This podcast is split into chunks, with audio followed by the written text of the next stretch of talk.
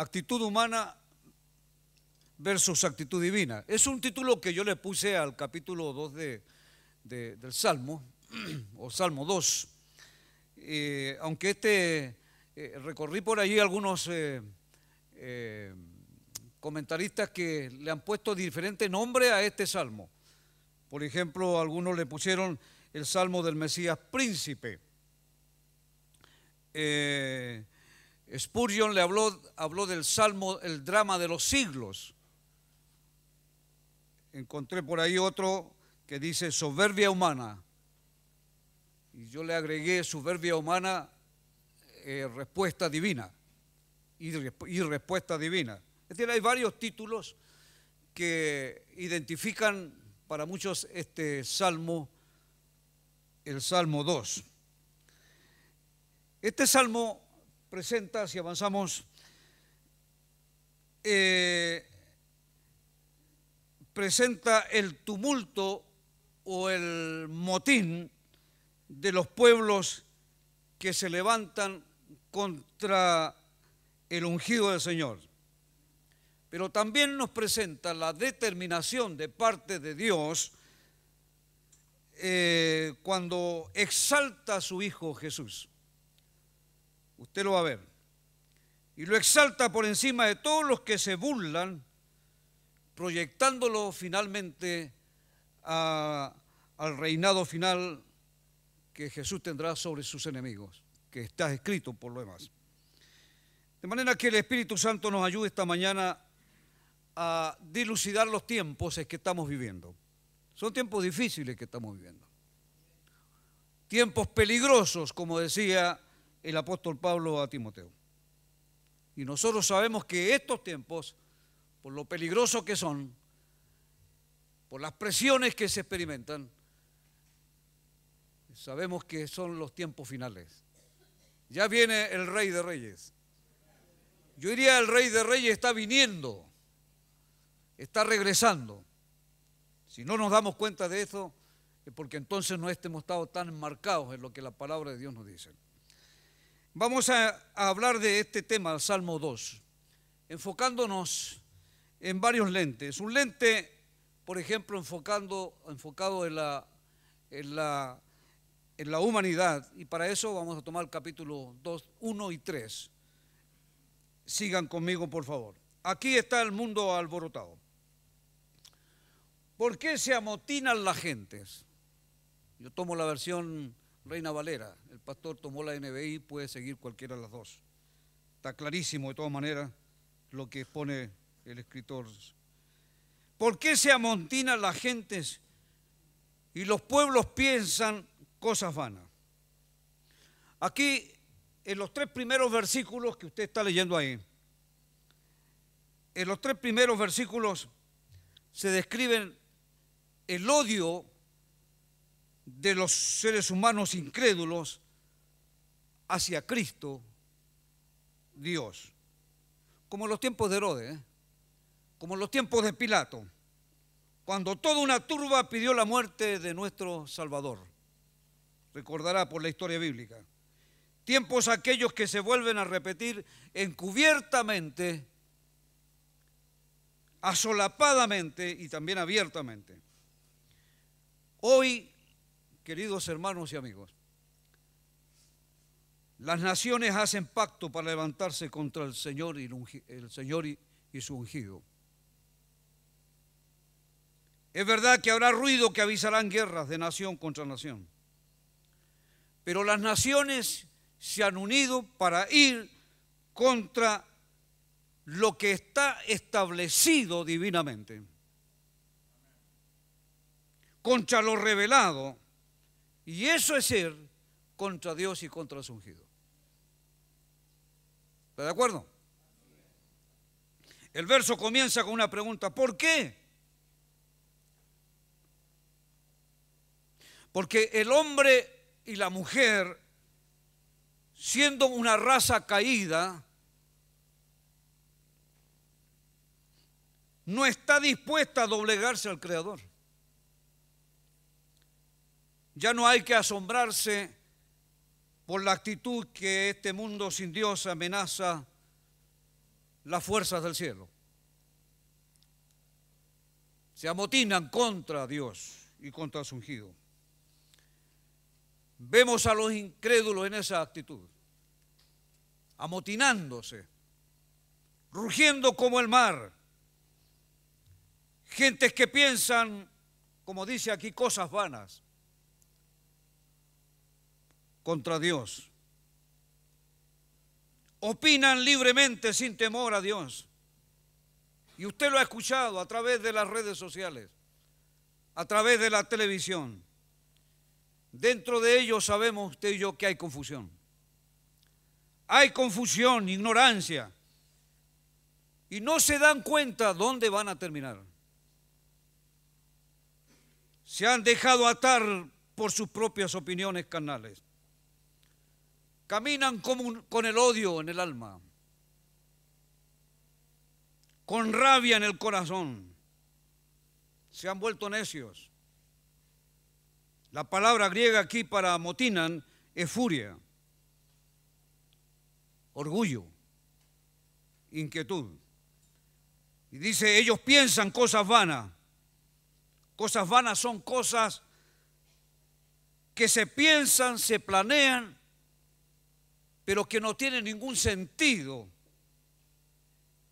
Que se intentan, pero carecen de todo sentido. Esas son las cosas vanas. Y así fue en los tiempos de Jesús. Usted lo recordará por la enseñanza bíblica. ¿Cuántas veces trataron de obstaculizar su ministerio? ¿Cuántas veces? Los sacerdotes conspiraron mintiendo contra él.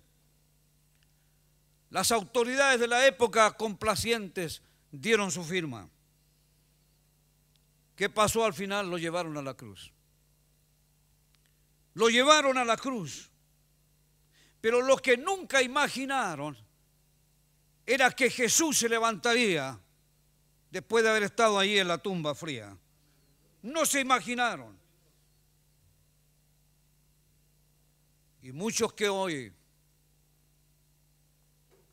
también se unen para ir contra Él y su causa, se sorprenderán, se sorprenderán cuando un día el mismo Cristo ese Cristo resucitado a quien venimos a adorar aquí esta mañana, que resucitó de la tumba fría, ese Cristo un día venga a juzgar a los vivos y a los muertos. Pero no ha sido fácil, nunca ha sido fácil ser de Cristo, nunca. Nunca ha sido fácil ser cristiano. Nunca ha sido fácil y llevadera la carga. Sabemos que es una carga placentera el que llevamos nosotros. Pero aún así nos encontramos con muchas persecuciones de un mundo sin Dios. Si yo recordara o les hago recordar aquellos tiempos de las persecuciones fueron horribles. Los que sufrieron persecuciones fueron puestos en sacos y tirados a los leones. Como Hebreo dice, fueron puestos en troncos huecos y aserrados, perseguidos constantemente. Pero fue todo en vano. Fue todo en vano para aquellos que lo hacían. ¿Sabe por qué? Porque la iglesia se hizo más poderosa la iglesia siguió caminando, como el corito que hablamos antiguamente, en las luchas y en las pruebas. La iglesia sigue caminando. La iglesia sigue caminando, sigue siendo poderosa. Saulo de Tarso, por ejemplo, que ustedes conocen en la palabra de Dios, persiguió hasta desear la muerte de los cristianos. Pero luego vemos a Saulo derrotado en el camino a Damasco. Saulo no entendía nada cuando escuchó la voz. No entendía nada. Él estaba persiguiendo a los cristianos. Él quería la muerte de todos los seguidores de aquel Cristo. Y resulta que ahora en el camino a Damasco una voz sale desde el cielo y le dice, yo soy Jesús, a quien tú persigues. No entendía nada, nada, Saulo.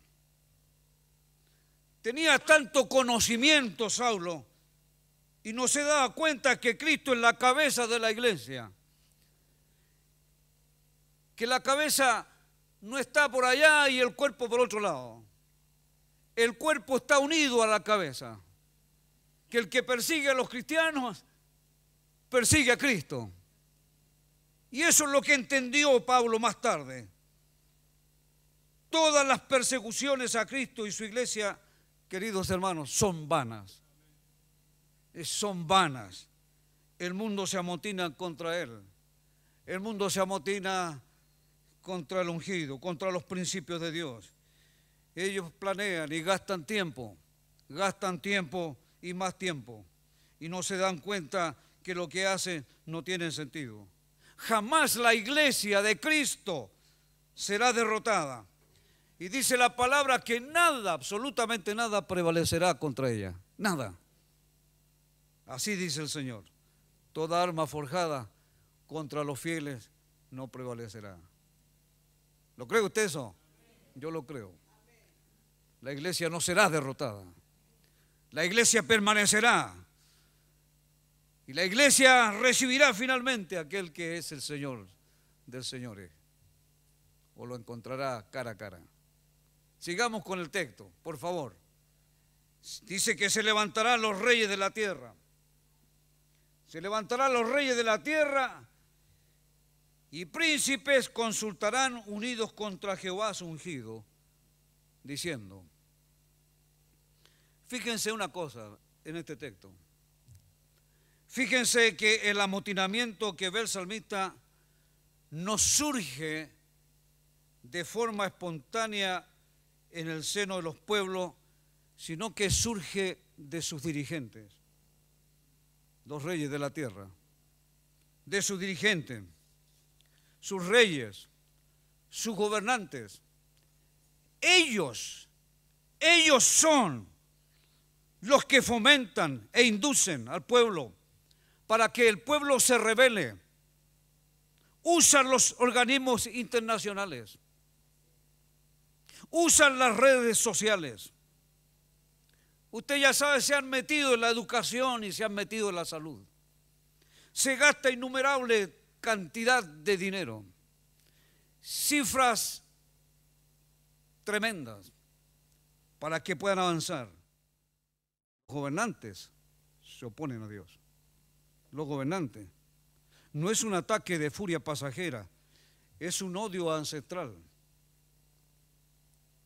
profundo, un odio meditado, ¿sabe? Intencionado, planificado. Es una resolución unida, no le cabe ninguna duda. Es una resolución unida y pensada para resistir al príncipe de paz, a Jesucristo, el ungido. Y allí está la Organización de las Naciones Unidas, pues. Y otros organismos internacionales. Y allí están los presidentes de las naciones haciendo la venia y ofreciendo su apoyo, su participación. Y muchos no saben que son planes diabólicos de los últimos tiempos. Pero yo me pregunto cuál es el propósito de ir contra Dios y contra su ungido. ¿Cuál es el propósito? ¿Cuál es el propósito ir contra Cristo y contra su causa?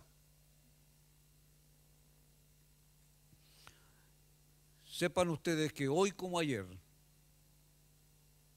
el propósito será matar a Jesús.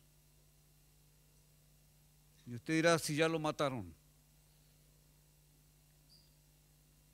Usted dirá ya, ya resucitó y está vivo. Pero el propósito es el mismo. Es matar a Jesús y sacarlo de la mente y el corazón de quienes son sus seguidores hoy. Intentan que usted, que sus hijos, los hijos de sus hijos, rechacen al autor de todo bien. Esa es la razón. A Jesús lo llevaron a la cruz. Fíjese, no les bastó para nada, no les bastó que su cuerpo sangrara por los latigazos del chicote con punta de acero. No les bastó desfigurarle el rostro, porque Jesús fue irreconocible por todo lo que le hicieron. No le bastó finalmente llevarlo a la cruz. Ese mundo que planeó su muerte quiso exterminar a Jesús pensando que con él terminaría la ideología, según ellos. Esa ideología les ponía nerviosos, ese mensaje los inquietaba, pero fue, fue en vano, fue todo en vano. El mensaje de la cruz siguió hasta el día de hoy. Usted está aquí por el mensaje de la cruz. Yo estoy aquí por el mensaje de la cruz. Mire lo que cantó el coro hace un rato. El mensaje de la cruz. ¿Con qué vamos a pagar ese, ese, ese hecho de la cruz? No hay cómo pagarle. Fue tremendo, trascendente. Están aquí, yo dudo, no dudo, que si usted es fiel a Dios y al mensaje de la cruz, sus hijos y los hijos de sus hijos también vendrán detrás de ese mensaje. Porque se supone que usted le va a hablar con su ejemplo de lo que el Señor ha hecho en su vida. Así que hoy es igual, mi hermano. Hoy es igual. Las naciones se ponen de acuerdo para hacer desaparecer todo vestigio de la gracia divina. Ese es su propósito. Dijimos que estos son los tiempos finales. Tiempos peligrosos, como dice el apóstol Pablo. Tiempos del ateísmo agnóstico. Tiempo incluso del ateísmo religioso. ¿Cómo es eso? Sí. Es decir, donde afloran donde afloran aquellos pseudo cristianos que no viven lo que creen, que van a las iglesias, pero no viven en absoluto en el camino del Calvario. Iglesia, despertemos, iglesia. Este es el tiempo final. No nos quedemos con el asombro de lo que leemos en las noticias. Hay una agenda mundial.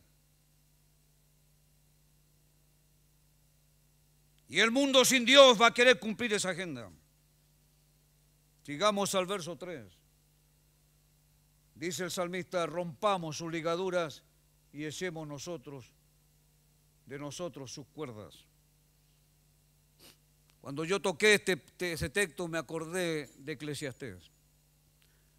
Porque en Eclesiastés usted va a mirar, va a ver que el matrimonio eh, está ejemplificado o simbolizado por tres cuerdas. Nos dice la palabra que el matrimonio es un estado honroso, sí, Hebreos capítulo 13 lo dice y que es el núcleo más importante de la sociedad, que es la familia. Usted y yo lo sabemos. La base que puso Dios es entre un hombre y una mujer. Y les ordenó el Señor que debía multiplicarse. procrear y multiplicarse. Vuelvo a Eclesiastés, porque Eclesiastés dice que ese estado del matrimonio que lo conforman un hombre y una mujer, ese estado honroso, unido a Dios, serán como tres cuerdas que no se rompen jamás. ¿Se ha encontrado con ese texto? Una cuerda, la esposa. Otra cuerda es el esposo. Y otra cuerda es Dios. Y cuando esas tres cuerdas están unidas y ligadas, jamás se rompen. Jamás se rompen. Pero miren lo que dice acá. Los que se amotinan quieren romper esa cuerda. Quieren que se termine esa relación que Dios instituyó. Y sepan ustedes, queridos hermanos y hermanas, esto es mundial. El feminismo se levanta como una ola contraria a los planes de Dios. El homosexualismo y la identidad de género es otra ola que está inundando las conciencias, incluso de algunos cristianos, que los tienen ahí en cuerda floja. Tristemente, hay que decirlo, que es así. Porque los cristianos de hoy no quieren ser bíblicos. Los gobernantes dicen rompamos sus ligaduras. En otras palabras, los que quieren decir sean libres. Que el pueblo sea libre. Sea libre para cometer todo tipo de abominaciones. Convirtámonos en nuestros propios dioses, dice esta sociedad libre, con libertinaje. Seamos nuestros propios dioses y vivamos a nuestras anchas, libres.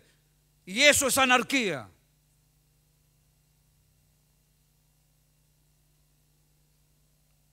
La Biblia, Dios, el ungido, es un freno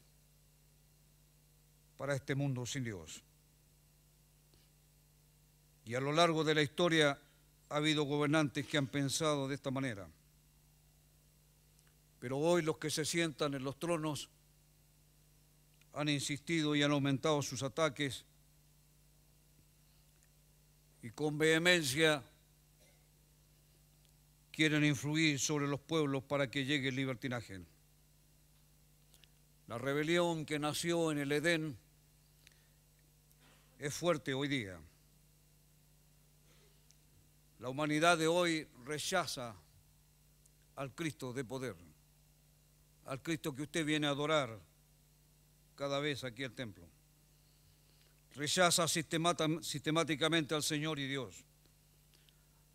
Rechaza aquel que es dueño del universo. Pero lo triste es que se apega al usurpador. Se ha apegado al usurpador, a Satanás mismo. Para ellos el yugo de Cristo es intolerable, es difícil de soportar. Pero gracias a Dios que para los redimidos, para los cristianos, el yugo es fácil y ligera la carga. Gracias a Dios por eso.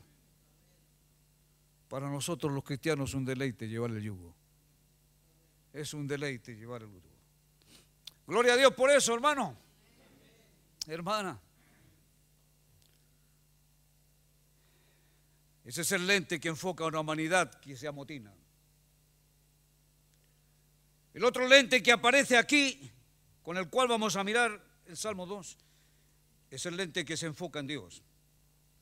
Versos 4 y 5, por favor. Dice, el que mora en los cielos se reirá. el Señor se burlará de ellos. ¿Sabe, mi hermano?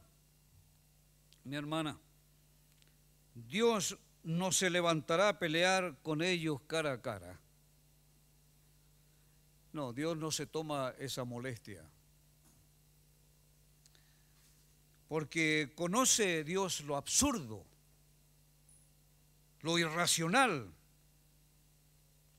lo humano de sus complots, de sus ideas, de sus maquinaciones contra él. Entonces dice aquí el salmista que Dios se limita a reír. Interesante. ¿Por qué se ríe Dios? Porque el Señor está por sobre toda la malicia. Eh, y eh, el Señor está por sobre todo el poder de los hombres. Porque a Él nadie le cuenta las maquinaciones de los hombres contra Él. Porque Dios lo sabe todo. Recién el hermano no decía, el Dios omnipotente, el Dios omnisciente, el Dios omnipresente.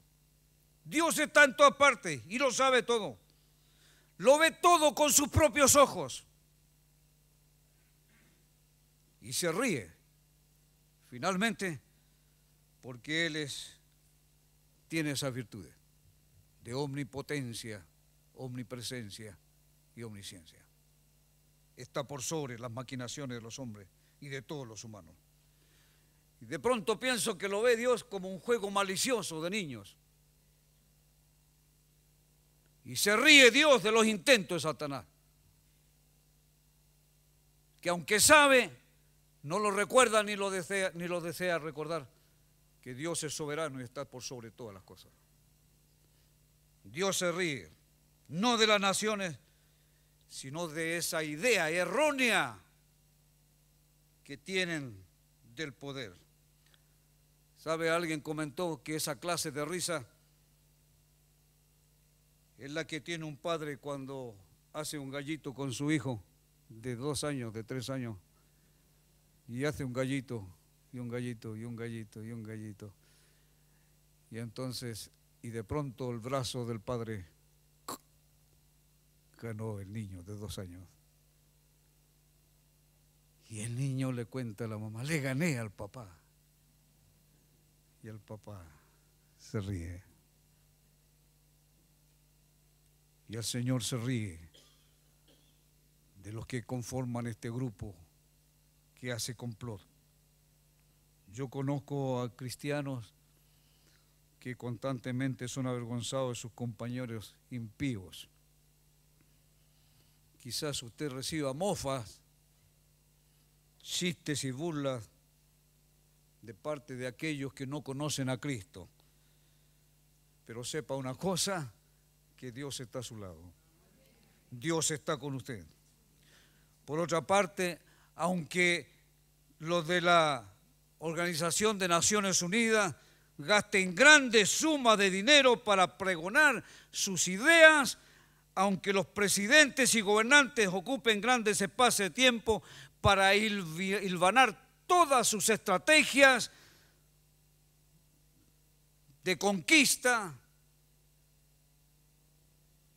de ideologías malsanas, ellos conocerán su frustración y su vergüenza. Está escrito. Esta es la palabra. Sucederá como sucedió con el faraón, cuando con su ejército perseguía al pueblo israelita. Y entonces el pueblo israelita se encontró de pronto también ustedes saben la historia bíblica, con un frente que era el mar. Y detrás, levantando polvo, los caballos y los carros del faraón. ¿Qué vamos a hacer? Tuvo un poquito de temor Moisés. Buscó un lugar casi desesperado para orar. Y el Señor le dijo, ¿qué te, te dijo que tenías que orar ahora? Levántate, toma tu báculo, tu vara, mira a la frente. Ya no hay tiempo de orar. Nosotros tenemos que entender la eficacia de la oración. Y yo creo, mi querido hermano, casi con toda seguridad, queremos ser buenos dirigentes en lo administrativo, pero no buenos dirigentes en la oración. No estamos orando por lo que va a venir. Y lo que viene ya se acerca. Ya viene pronto. Ya viene pronto esta caosis y estas cosas en un grado que a usted le va a tener que eh, explicar. O te pones a orar o marchas. ¿Estás orando? Si has orado, marcha. Marcha y defiende. Levanta la bandera de la fe. Porque viene una persecución ideológica como nunca en la historia ha llegado. Y dice la palabra en verso 5, luego hablará a ellos en su furor y los turbará con su ira. Verso 5. Aquí dice que Dios le hablará en su furor y después de haberse reído le hablará. Dios no necesita atacarles. Con el aliento de su boca le basta. En el preciso instante en que el poder de los impíos llega al clímax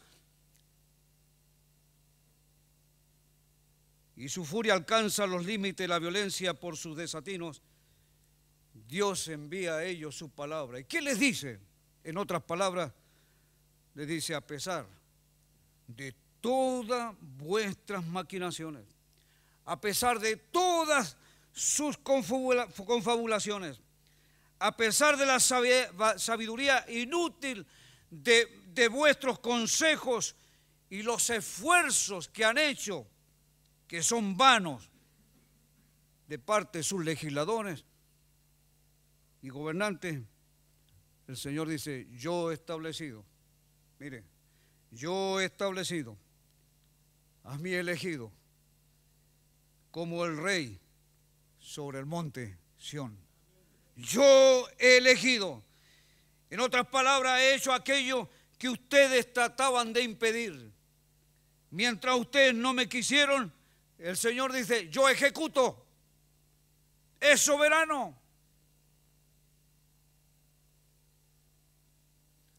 Respeto a los hermanos y los respeté siempre a los hermanos que hablaron en iglesia orando diciendo papito. Es un ejemplo de una relación de Jesús. Pero a veces nos olvidamos de lo que realmente Dios es. Dios es fuerte. Dios es celoso. Dios es grande. El que libra todas las batallas. El Dios eterno. La voluntad del Dios es soberana. Y Él hará lo que se propone hacer a pesar del amotinamiento de los hombres impíos. Él lo hará el ungido de Dios ha sido designado. El ungido, usted sabe quién es, es Cristo. Y como dice la palabra ante él, toda rodilla se doblará. En el cielo, bajo el cielo. En la tierra y bajo la tierra. Se doblará toda rodilla. Y dirá, él es el Señor. El más grande. El que nunca ha perdido poder. El Dios de los cielos. Señor de señores. Y entonces en este tercer lente con el cual miramos el Salmo 2, aparece entonces el Hijo.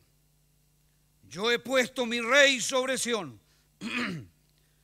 sobre Sión, mi santo monte. Y aquí tenemos que decir algo. Jesús reinará. Como dice Isaías, verá el fruto de la aflicción de su alma y vendrá su reino libre de todo sufrimiento. Isaías 53, verso 11. Puede que se anticipe muchos conflictos, pero tenemos la seguridad, mis hermanos, la seguridad plena de que a nuestro Salvador Jesucristo le será dada la victoria final. Sí, Dios dice, yo mismo he ungido a mi rey.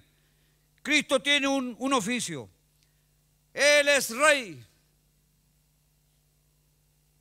Y en Apocalipsis leemos, y en la vestidura y en su muslo tiene escrito este nombre, Rey de Reyes y Señor de Señores. Los que le servimos hoy, le servimos como Rey. Podemos decir, estamos en su reino. Pero cuando Él venga, cuando Él venga, ese reino será completado. Será un reino incomovible. Y Él reinará, como dice la Escritura, por los siglos de los siglos. Aleluya. Aleluya. Y cuando habla de Sión, cuando habla de Sión, mi santo monte, sepa usted que es un tipo de la iglesia. El templo fue edificado sobre el monte Sión, que fue llamado Monte Santo. Pero el trono de Cristo está en su iglesia a través del Espíritu Santo. Escúcheme, allí reside. Ese es el cuartel de Cristo. Por eso la iglesia jamás será batida. Este es un edificio. Este es una casa. Este es un santuario. Pero la iglesia eres tú. Es usted. La iglesia somos nosotros. Y el Espíritu Santo está en nosotros. Y si tenemos al Espíritu Santo, tenemos a Cristo en plenitud. Y la iglesia no será abatida. Asegúrate que los pies, tus pies, estén bien firmes sobre la roca. Asegúrate que no estés construyendo sobre la arena. Porque vendrá toda la furia de un mundo sin Dios. Y los que tengan construcciones sobre, sobre la arena, su vida construida sobre la arena, caerán. Pero los que estén sobre la roca permanecerán. No habrá viento ni temporal. No habrá nada que los haga quedar en la nada. Así que que tus pies estén sobre la roca, mi hermano. Y dice el verso 7. Yo publicaré el decreto. Jehová me ha dicho, mi hijo eres tú, yo te engendré hoy. Pídeme y te daré por herencia a las naciones y como posesión tuya los confines de la tierra. Primero, Dios firmó el decreto. El Hijo de Dios es el Rey del universo. Dios se reirá del consejo de los impíos se reirá y burlará de los complots y los motines que se han levantado y se levantarán todavía. Él es el Salvador resucitado. Él es el declarado, el Hijo de Dios con poder según el Espíritu de Santidad por la resurrección de entre los muertos. Así dice la Escritura. Él ahora entra en acción. ¿Por qué entra en acción? Porque Él está vivo. Él vive. Él es real, reina. Nuestra confianza está en Él, no en los gobernantes. ¿Por qué no? Porque ellos fallan. Ellos se dejan convencer por lo malo por lo que no es de Dios. Iglesia de Cristo, otra vez te digo, con mucho respeto, levántate. Empieza a mirar con más cercanía al soberano. Vigila tus pasos, vigila tus labios, lo que dicen, tus ojos, dónde van. Vigila. Estamos en tiempo en que el Señor está meciendo en su arnero a su iglesia. Cuídate que no seas el grano que tenga que salir por uno de los orificios del arnero. Asegúrate que serás el grano que queda. Iglesia de Cristo, míralo a Él. Que Él te acompañe a ver este sector. Hay mucho que ganar aquí en este sector. Ve la ciudad. Levanta tu vista a la región. Mira más allá de la región, más allá del país. Es lo que nos quiere decir. Porque hay una promesa. Iglesia, no somos iglesia para un sector nomás. Somos iglesia para las naciones. Y Dios dice que nos dará las naciones. Porque lo que comenzó en el corazón humano va a transformar a la familia. Va a transformar a la comunidad va a transformar al país y va a transformar a las naciones. No lo olvides. Si tú contrastes con Jesús, Jesús ya te está poniendo en alguna parte del mundo. Verso 9. Tú lo quebrantarás como vara de hierro, lo desmenuzarás como vaso de alfarero.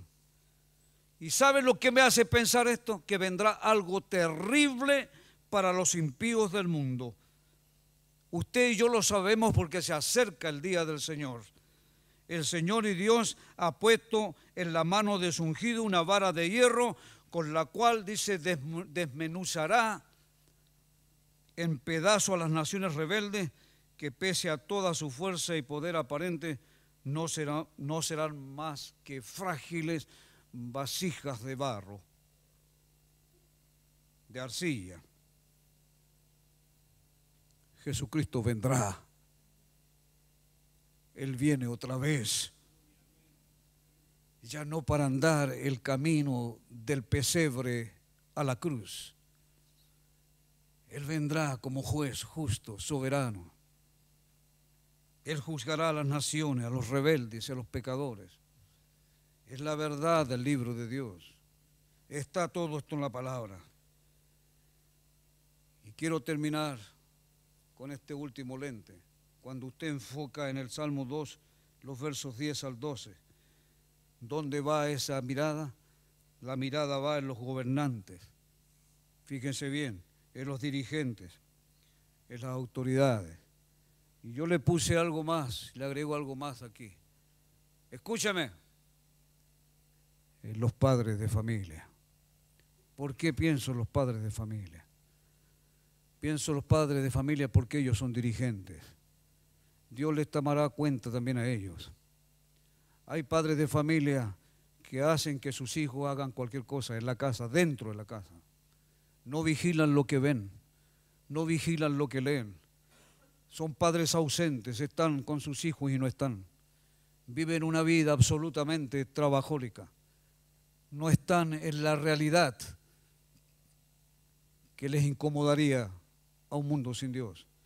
No están preparando a las mentes de sus hijos para el ataque final. Entonces también digo, son dirigentes. Dios llama a los gobernantes. Dios llama a todos los dirigentes. Oh, Dios permita que los gobernantes se den cuenta. Si nosotros tenemos que orar por nuestros gobernantes, agréguele esta oración, que puedan conocer a Jesucristo y tener la luz del Salvador, porque ellos se perderán y ellos se irán también lejos. Queridos hermanos y amigos, este es un lente que enfoca a la familia. Ahora pues, dice el Señor, a los gobernantes, a los dirigentes, a los padres de familia, oh reyes, sed prudentes. Mira lo que dice el Señor. Admitida amonestación, jueces de la tierra se dio cuenta del versículo 1, 2, 3, 4, 5, 6, 7. ¿Cómo cambia la escena ahora? ¿Cómo cambia la escena? Dios es el Dios. ¿Por qué cambia la, escena? Una cosa quiero decirle, porque Dios es el Dios de las oportunidades. Si hemos fallado, Dios quiere recibirnos otra vez y quiere levantarnos otra vez. Dios sabe que esto sucede en un mundo impío, pero Él quiere darle una oportunidad más al mundo impío sigue amando a todo ser viviente. Ese es nuestro Dios. Él demanda aquí obediencia y les llama a que se rindan, a que sean prudentes, a los padres de familia a que sean sabios. Dice el Señor, quiero instruirles. No se demoren en reaccionar. El tiempo vuela. Ya viene pronto Jesús. Reaccionemos. Dice el Señor, la guerra que ustedes han declarado contra el ungido no tiene ninguna posibilidad de éxito. Es en vano. De, manera que desistan, desistan de sus ataques. Padre, desistan de su ausencia del hogar. Desistan y preocúpense de su núcleo. Es lo que Dios está diciendo. Y mira con qué amor te habla en el verso 11. Sirvan a Jehová con temor y alegraos con temblor. En otras palabras, que la reverencia, que el respeto, la humildad se entrelace entre ustedes para con su Señor. Alégrense porque tienen esperanza. Quiero decirles que el temor es la fuente de todo gozo espiritual. Y Dios mezcla el temor con el gozo para que el temor no se convierta en una esclavitud. Honren al Hijo, verso 12. Honrenle. Me gustó la versión de NBI. NBI dice, bésele los pies. Honren al Hijo para que no se enoje, para que no se, se enoje y perezcáis en el camino, porque de pronto se inflama su ira. Dios tiene paciencia, pero un día Él tendrá que determinar la vida de cada uno de nosotros, porque Él es juez. Una persona me ha dicho en el camino por allá, es que Dios es amor. Jamás permitirá que yo perezca. Dios es amor. Tienes toda la razón. Él no quiere que perezca. Esta es la verdad. Pero ojo, Dios es justo. Dios es amor y es justicia. Y cuando hablamos de la justicia, estamos diciendo, Él cumplirá absolutamente todo lo que ha dicho su palabra. Porque Él no es un Dios para que mienta. Él determina las cosas y las determinará. Por eso dice, bienaventurados, verso 12, los que confían en Él. Qué lindo final para este salmo. Queridos padres, querida iglesia, este es el momento de avanzar, no de replegarse, de meterse en la comunidad, de meterse en la iglesia. Yo hago un llamado a los padres para estrechar filas en este tiempo delicado, estrechar filas con sus esposas y sus hijos y se vuelvan de todo corazón a Dios.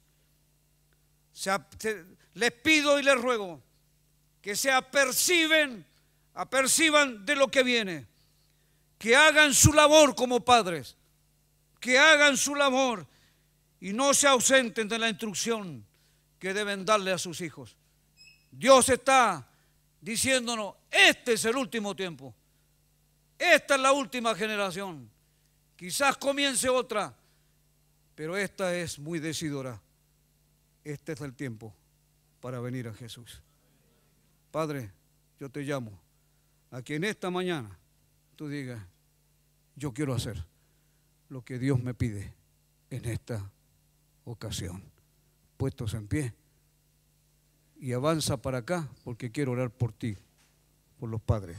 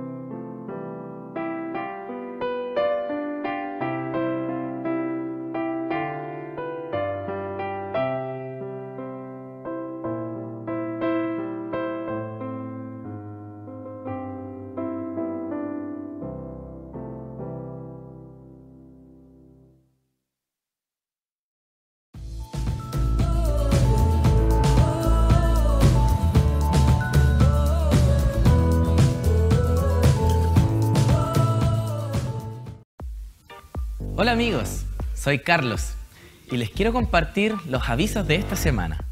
La mujer que teme a Jehová, esa será alabada. Querida amiga, te invitamos a compartir de una hermosa palabra del Señor este martes a las 10 de la mañana. Ven, te esperamos. La ley de Jehová es perfecta, que convierte el alma. El testimonio de Jehová es fiel, que hace sabio al sencillo. Deseables son más que el oro, y más que mucho oro afinado, y dulces más que miel, y que la que destila del panal. Ven y aprovecha esta oportunidad de crecimiento y edificación en la Academia Bíblica. No faltes a esta cita con Dios y su palabra. Miércoles, 20-30 horas.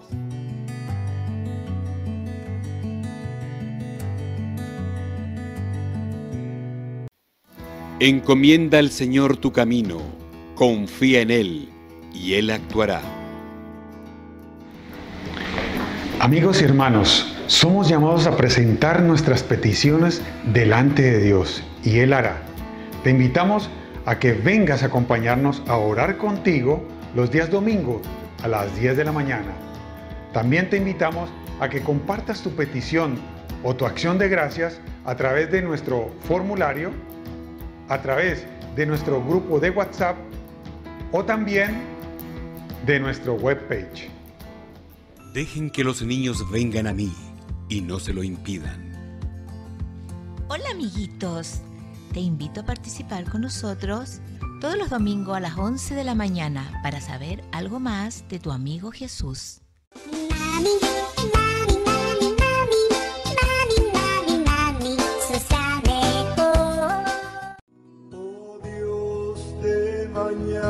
me presentaré